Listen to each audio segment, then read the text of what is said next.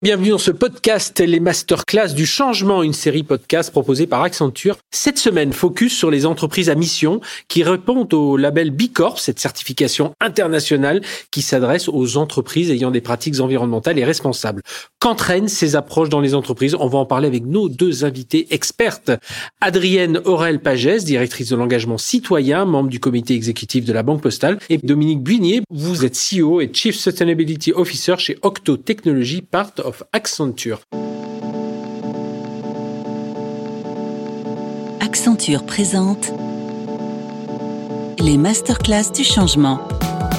Donc, fort de cet ADN, on a décidé de structurer notre engagement par l'adoption du statut d'entreprise à mission, qui nous a permis d'intégrer dans nos statuts à la fois notre raison d'être et un certain nombre d'objectifs qui décrivent cette mission. Un podcast pour exploiter tout le potentiel du changement. Le label Bicorp, c'est un label RSE qui est international, c'est un des plus exigeants et c'est un label qui pousse la transparence. C'est la garantie de travailler dans leur chaîne de valeur avec un acteur qui est engagé, qui est responsable. Frédéric Simotel. Alors je vais démarrer avec vous, euh, Adrienne, euh, sur le thème de la gouvernance, de la transformation de culture qui est au cœur de l'entreprise. Au départ, évidemment, pour parler développement durable, il faut s'appuyer sur un ADN très fort, euh, sur lequel vous vous allez pouvoir appuyer la transformation de la, la banque postale. Racontez-nous comment on devient une entreprise à mission Alors c'est vrai que la Banque Postale est une banque euh, différente dans le paysage bancaire. D'abord, euh, c'est la plus jeune banque puisqu'on a 16 euh, ans. Et puis c'est une banque publique, filiale à 100% de la Poste, avec évidemment un très fort ancrage territorial. Nous sommes présents par l'ensemble des bureaux de poste et des points de contact dans 17 000 points de contact en France. Par ailleurs, nous avons aussi une mission d'accessibilité bancaire qui permet à plus d'un million de clients d'utiliser le livre comme vraiment un élément d'inclusion euh, bancaire euh, avec la possibilité d'accéder à des moyens de, paiement.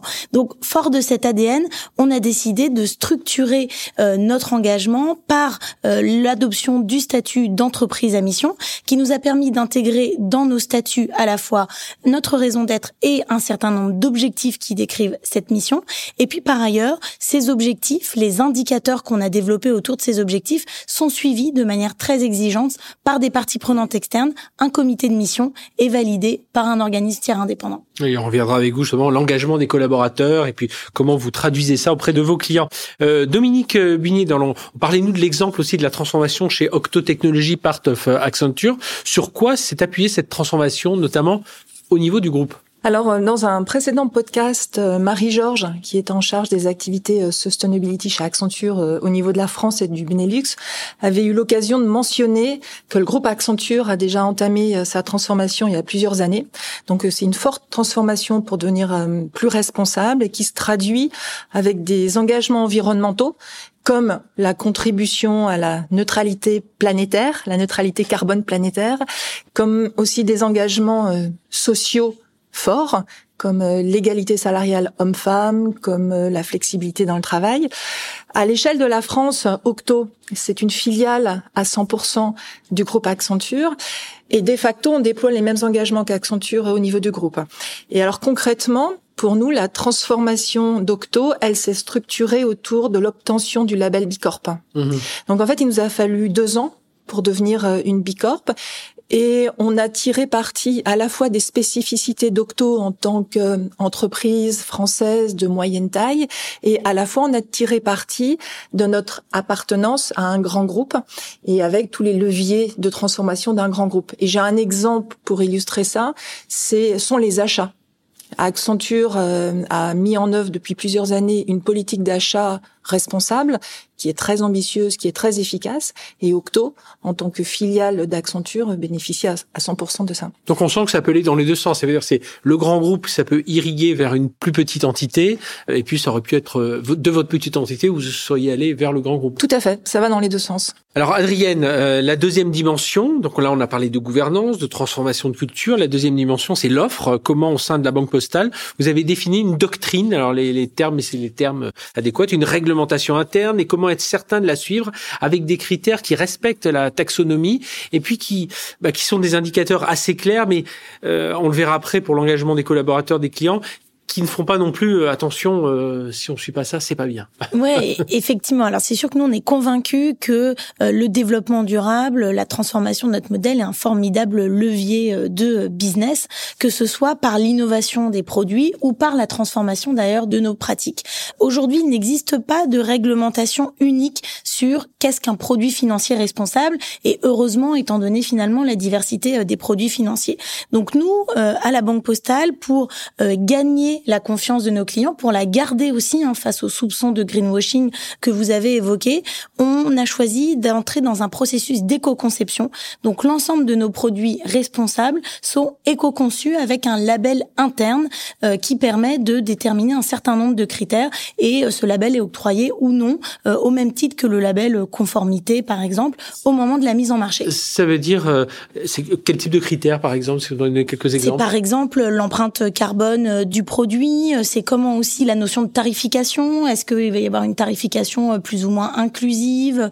Quel est aussi le degré de transparence euh, en matière de ce que contient le produit? Et puis, globalement, dans la conception de nos produits, on va effectivement soit s'attacher à suivre une réglementation. Vous avez cité la taxonomie. Donc nous, nos prêts verts, qui sont des prêts qui financent des projets de rénovation, de transition énergétique pour les collectivités locales, pour les entreprises, s'appuient très clairement sur la taxonomie.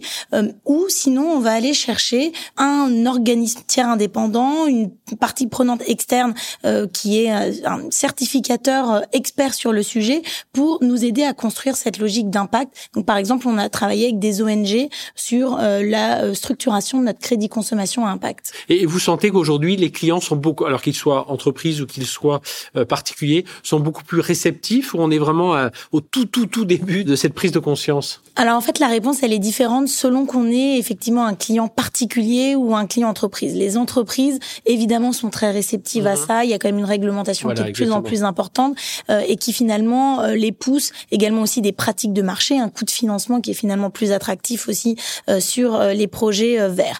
Un client retail particulier va rester quand même très attaché au prix et finalement on le voit bien hein, même dans la consommation des produits courants. En quelque part, c'est à vous de l'éduquer, c'est ça, enfin de le sensibiliser en tout cas. Exactement, on travaille beaucoup à ça et, au discours en particulier de euh, euh, nos commerciaux euh, sur le terrain pour incarner ces engagements de la Banque Postale. Dominique Bunier au sein de Octo Technology Part of Accenture. Donc vous nous parliez à l'instant de ce label B Corp, hein, c'est un label international, hein, je le disais en ouverture. Qu'est-ce que cela signifie en termes d'engagement vis-à-vis des clients? Alors label international, ça veut dire qu'ils sont au courant, ils peuvent regarder un peu les critères, mais voilà, est-ce que ça ça résonne chez eux? Oui, ça résonne totalement, et puis ça va faire écho à ce qu'Adrienne vient de mentionner. En fait, le label B Corp, c'est un label euh, RSE qui est euh, international, c'est un des plus exigeants, et c'est un label qui pousse la transparence. Et concrètement, pour nos clients, c'est la garantie de travailler dans leur chaîne de valeur avec un acteur qui est engagé, qui est responsable. Et en fait, les entreprises, comme le disait Adrienne, sont de plus en plus sensibles à ça. Donc, les entreprises aujourd'hui revisitent leur chaîne de valeur, euh, requestionnent leur modèle mhm. d'affaires, et de la même manière euh, qu'Accenture a développé cette charte, cette politique d'achat vis-à-vis de ses propres fournisseurs. De la même manière, nos propres clients ont cette démarche vis-à-vis de nous. Donc en fait, c'est toute une chaîne de responsabilité, de vigilance qui est en train de se mettre en place et c'est ça qui va être réellement transformant. Donc ces labels nous aident là-dessus. Et concrètement, au quotidien, je dirais dans, dans nos métiers d'acteurs du numérique, on conçoit, on, on, développe des services numériques pour aider la transformation digitale de nos clients. Et à notre échelle, pour nos propres clients, sur la base de deux ou trois années, pour eux, c'est la garantie d'avoir accès à des personnes qui vont transformer leurs pratiques au quotidien.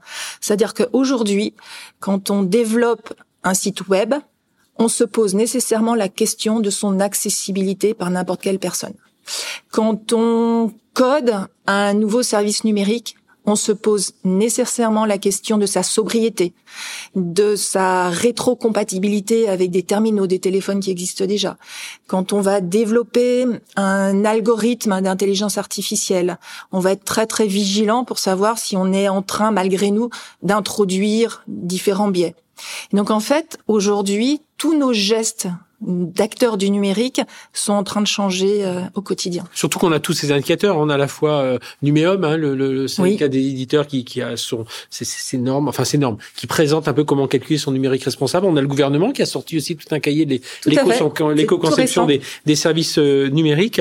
Alors engagement des collaborateurs, entreprises à mission. Voilà, faut réunir tout le monde. Alors c'est certain qu'au sein du groupe La Poste, ça résonne déjà pas mal. Vous l'avez dit, c'était à la fois dans l'ADN du groupe La Poste et dans celui de la Banque Mais voilà, comment on peut le juger aujourd'hui, cet engagement des collaborateurs, euh, Adrienne? Ouais, alors je crois que ce qui est intéressant dans le statut d'entreprise à mission, c'est vraiment sa déclinaison et en particulier ces objectifs qui sont statutaires, on les décline justement au sein des objectifs de chacun des collaborateurs, euh, en lien vraiment avec leur activité. Donc de manière très précise, on passe beaucoup de temps avec euh, les différentes lignes métiers pour vraiment intégrer ces grands objectifs dans eux, leur feuille de route au quotidien. Et puis la rémunération aussi de l'ensemble de nos collaborateurs est indexée sur ces critères. Euh, alors ça, c'est un élément incitatif. Après, il faut évidemment leur donner les moyens. Euh, les moyens, c'est d'abord les former. Je crois que pour être acteur du changement et de la transformation, pour porter un discours et incarner cet engagement vis-à-vis de nos clients, euh, on doit comprendre les enjeux complexes de la transition juste. Et donc, on a tout un programme de formation, à la fois un socle de base commun à tous nos collaborateurs, et puis des formations spécifiques ligne de métier par ligne de métier. Et puis, enfin, on essaye aussi de réduire cette dissonance cognitive chez les collaborateurs pour faire en sorte que euh, leurs engagements personnels euh, soient aussi euh, puissent aussi être réalisés au sein du travail. Hein. Souvent, on voit qu'il y a un peu une différence entre les deux. les deux. Hein. Exactement. Et donc, voilà, on leur permet de s'engager auprès de, des causes associatives, par exemple via notre filiale Microdon, qui a mis en place l'arrondi sur salaire. Alors ça, c'était euh, l'engagement aussi des collaborateurs. C'est quelque chose qu'on connaissait au sein du groupe euh, Accenture hein, depuis depuis plusieurs années. Et comment ça se traduit aujourd'hui chez Octo Technologies, part euh, of Accenture, Dominique Bunier? En fait, ça se traduit par un fort sentiment d'appartenance. Il y a une sorte de fierté de tout le monde de travailler dans une entreprise qui s'engage, qui se donne les moyens des engagements. Comme le disait Adrienne, on se donne des moyens pour former, pour donner du temps pour se former, pour euh, aussi avec euh, par l'intermédiaire de la fondation d'Accenture. Donc on peut travailler en mécénat de compétences mhm. auprès d'associations. Donc euh, ça se traduit vraiment au quotidien. Et ce que j'en retiens surtout, c'est que c'est un formidable levier d'engagement.